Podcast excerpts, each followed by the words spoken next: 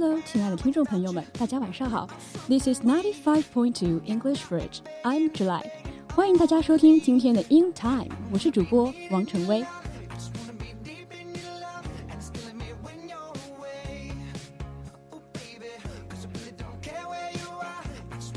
看着日历上的日期被一个一个划过，To Do List 上的清单删了又删，加了又加，July 我不禁感叹 How time flies。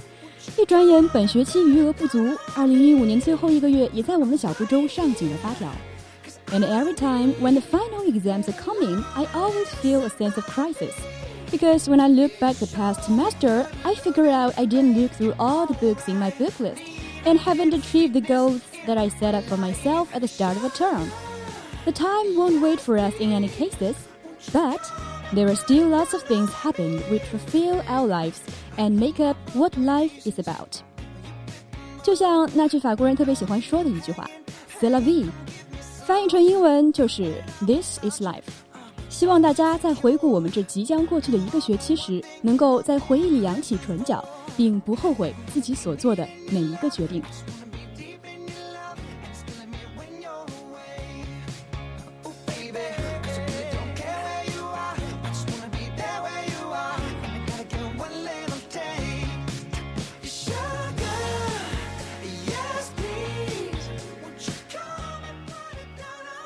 这个周末呢，我去了一趟杭州，经历了一次史上最贵的考试，带回了一块长方体的橡皮和一支粉色的淡笔头。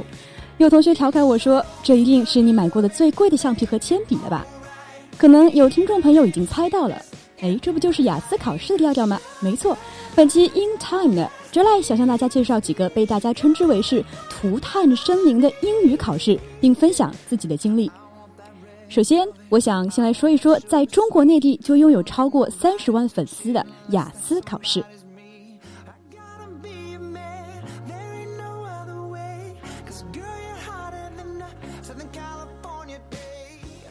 Actually, I took the IELTS exam last weekend, which cost me 1,750 RMB.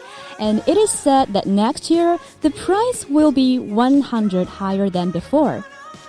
现在一场雅思考试的报名费用为一千七百五十元，这让我们广大考生们不得不更加重视每一次考试的机会。而官方又放话了，明年雅思考试费将在原先费用上再提高一百元，也就是说，考试费直接从一千七百五十蹦达到了一千八百五十。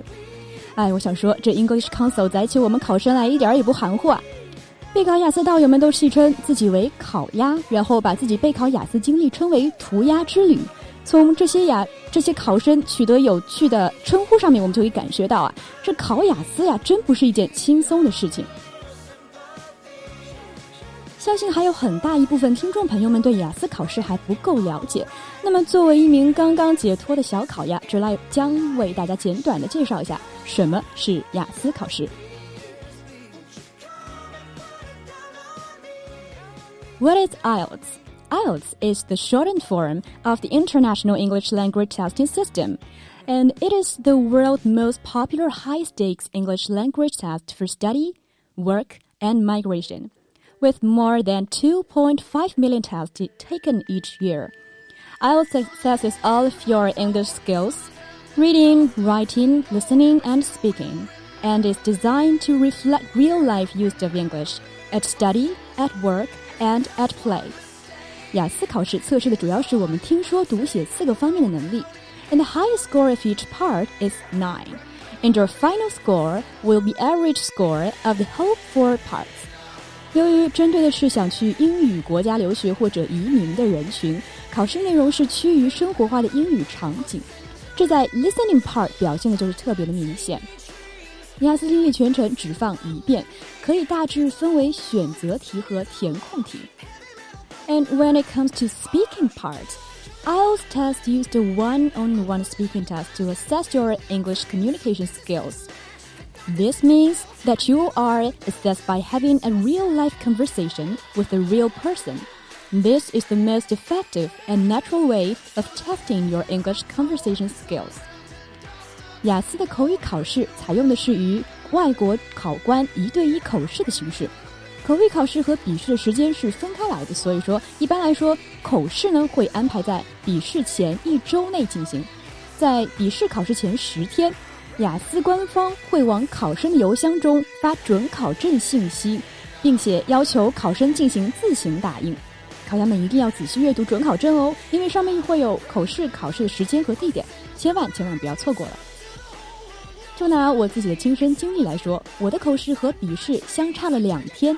我是在杭州考点考的，在上楼梯之后呢，工作人员会带我们到考试的房间外面等待考考试。只有当考官到考场来迎接我们的时候，我们才可以进去。And this time I was a lucky dog. I met a very kind and friendly examiner. He was tall and young, with very clear voice. 这里遇到一个有 clear voice 的考官是很幸运的。因为我经常听考员们抱怨啊，听不清楚考官的问题，或者说考官的口音太重了，这些都会影响到考生的现场发挥。And speaking test has three parts. Each part costs four to five minutes. The first part, the examiner will ask you several questions about yourself, just like hometown, major, hobby, and we could give them the answers about two to three sentences. The second part is the part that troubles most of the candidates because it requires you to talk about one topic for two to one to two minutes. And before that, the examiner will give you a cue card which writes what you need to mention. In the third part, the examiner will ask you some further questions about the topic in part two. 口语考试对于考央来说可以是比较压力山大的。我已经记不清楚自己在考试时候说了些什么，只知道我一直在说，一直在说，一直在说。 Here, maybe you're a little puzzled about the score. How does the examiner give their scores? 考官在打分的时候呢，其实是按照四个维度打的，分别是 fluency、grammar、word and pronunciation。注意，里面没有一条是要求我们说的内容说的有多么的新颖，所以我们在考口语的时候呢，只需要表达出自己的观点就可以了。考官呢不会因为他们的想法和我们不同就扣我们的分。And listening 和 reading 这两项都是中国考生比较容易出成绩的。网上也可以找到很多考前预测，在这里我不得不佩服一下中国人民的伟大智慧。听说预测每一次都会有命中，有兴趣的同学可以在考前留意一下。那么最后一个是 writing part，是我们中国考生的软肋，因为非常容易一写就写成 Chinglish。Writing could also be divided into two parts，分别是大作文和小作文。其中呢，小作文占的分值比较小，建议大家在二十分钟之内写完。小作文呢，就是一些客观陈述，比如说描述一下图表、流程图、地图的。我这次就不幸碰到了被称为是作文杀的流程图。在作文的试题发下来之后啊，我非常非常清楚地感受到一个考场的考衙们都骚动了。大作文呢，就是写二百五十字的议论文，需要有理有据的说理。整场考试除去口语部分，一共用了将近三个小时，要求我们全程注意力紧绷。所以说，这个雅思考试还是挺考验体力和脑力的。我真的有很多想和大家分享，不过由于我们时间有限呢，我只能来挑一些来说一说了。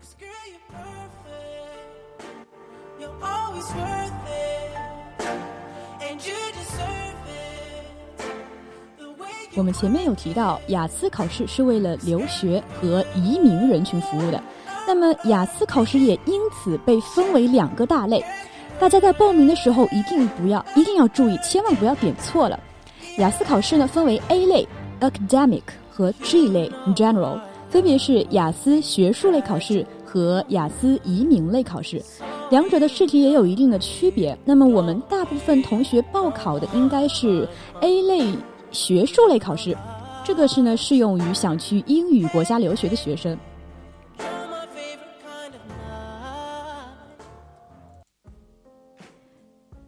由于咱们节目时长的关系呢，今天关于雅思我就先说到这里了。在进入下一个话题之前，真爱想给大家安利一首最近我一直在听的英文歌，《I'm Not the Only One》，是由英国的 BBC 年度。之声的冠军，全英音乐奖评审团特别奖得主 Sam Smith 演唱，他独树一帜、别具一格的嗓音一出来就把我给吸引住了。喜欢复古风的朋友们都不要错过喽！I can't believe you let me down. But the proof's in the way it hurts. For months on end. Denying every tear. I wish this would be over now. But I know that I still need you here. You say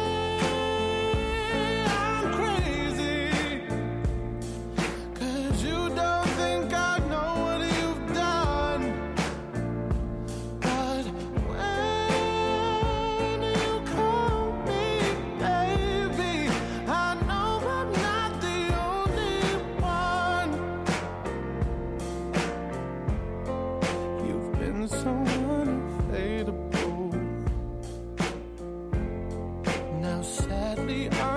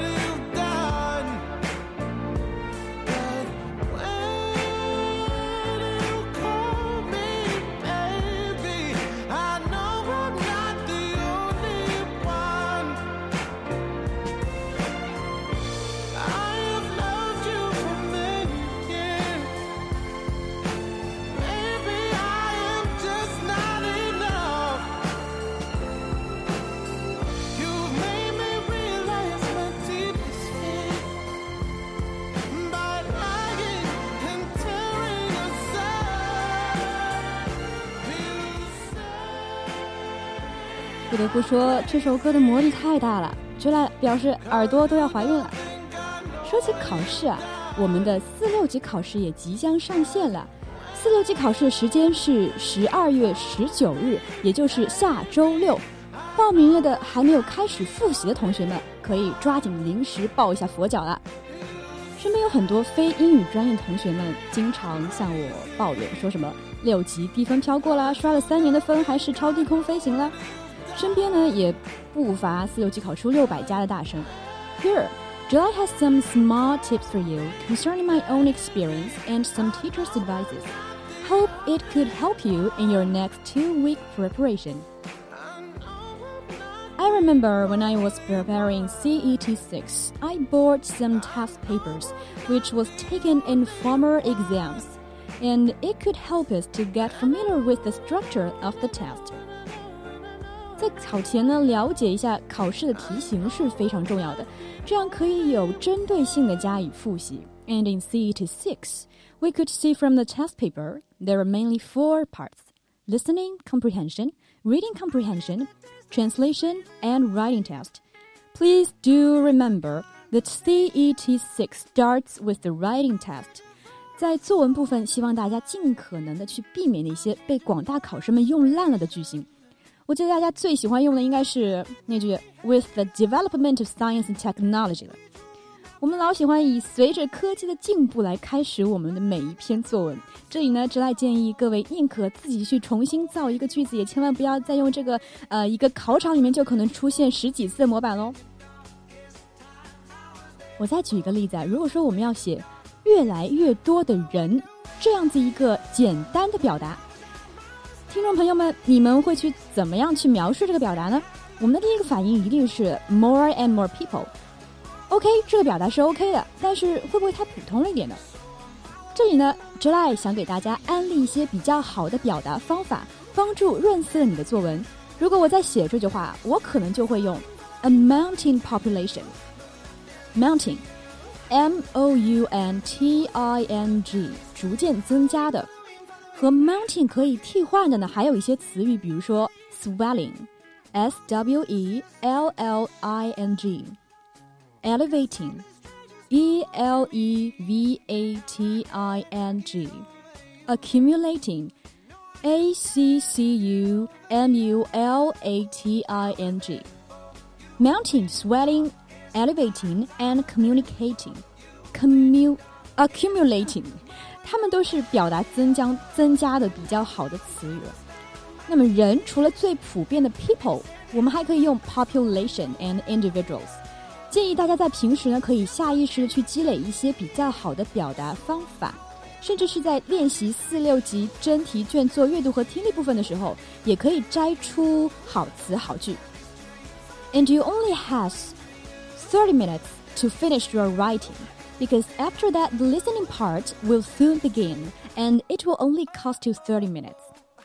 I strongly recommend you to look through the questions in your listening test paper before the record begins.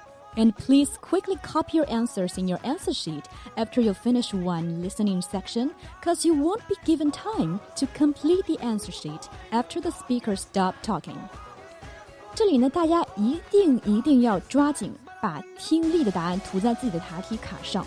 我建议呢，大家在每听完一个 section 之后，就迅速的涂答题卡，因为在听力考试录音结束之后，老师会要求停笔，这个时候是没有多余的时间给考生涂卡的。每一年都会遇到很多学生来不及涂卡的现象，这就太可惜了。And after that, you could start your reading comprehension. Each answer has some relative sentence in the text, so while you're doing this part, you could first read the questions and circle the keywords, then turn back to read the text. 像我自己在做阅读的时候，就比较喜欢先看题目，再带着问题去看文本，这样我们会下意识的去寻找与问题相关的句子，少做很多无用功。而在找问题，在在找问题中的这个关键词啊，也是很有技巧的。我们要尽量去找一些实词，尤其是一些专有名词和数字，这样更加方便我们在原文中的定位。For reading part, I suggest you to finish it within 15 minutes. Then you will have 20 minutes left to do the following translation. 不管是四级考试还是六级考试，请大家呢在出发之前都要看一看自己的考试用具是否带齐。 准考证千万不要忘了哦，这是进考场的通行证。还有二 B 铅笔和橡皮，因为听力和阅读呢都是需要我们填涂答题卡的。当然了，不要忘记带黑色水笔，并且建议多备一支。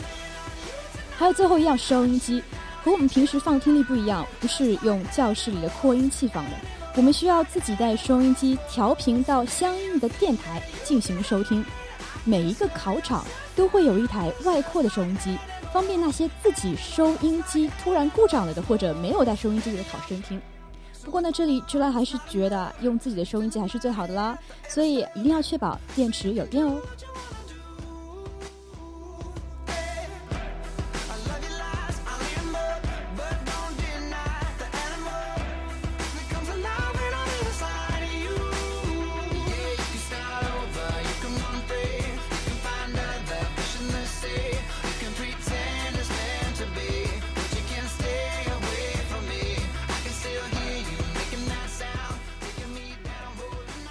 到这里呢，本期外语桥 In Time 栏目就要和大家说拜拜啦！